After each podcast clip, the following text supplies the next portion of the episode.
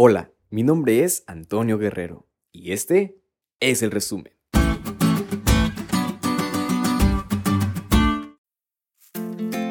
Hola amigos, de nuevo llegamos a un fin de semana y por fin es viernes. Así que agradezcamos a Dios por sus bendiciones en estos días. El estudio de esta semana nos da una plena seguridad que la muerte de Cristo Jesús basta para siempre. Y en ella encontramos la fuente de perdón. Y hay que destacar tres elementos en función a la obra de Jesús con relación al santuario celestial. Puesto que el libro de Hebreos hace referencia al pasado, el santuario terrenal, pero ahora nosotros al hablar de Jesús, recuerden que siempre vamos a encontrar mejoras y más abarcantes promesas.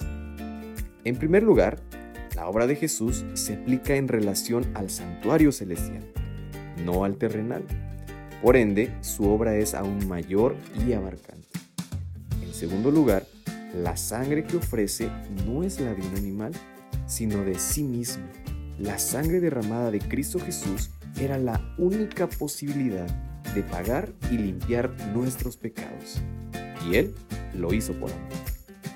Y número 3, su sacrificio es para siempre, no temporal como lo eran los sacrificios de animales, el sacrificio de Jesús limpia nuestra conciencia y está disponible. Es único, eficaz y para siempre. ¿Se dan cuenta lo que hizo Jesús por nosotros? Él estuvo dispuesto a cargar con nuestros pecados y Él está dispuesto a perdonar. Se puso en tu lugar, fue nuestro sustituto, porque nosotros merecíamos la muerte, pero ese sacrificio único hizo todo por nosotros. Ahora amigos te pregunto, ¿Cuál es nuestra respuesta a esto? ¿Serás capaz de aceptar esto en tu vida y entregar todos tus pecados en manos de ese Jesús? Él te recibirá con los brazos abiertos y te dirá, te he perdonado, entra en el gozo de tu Señor.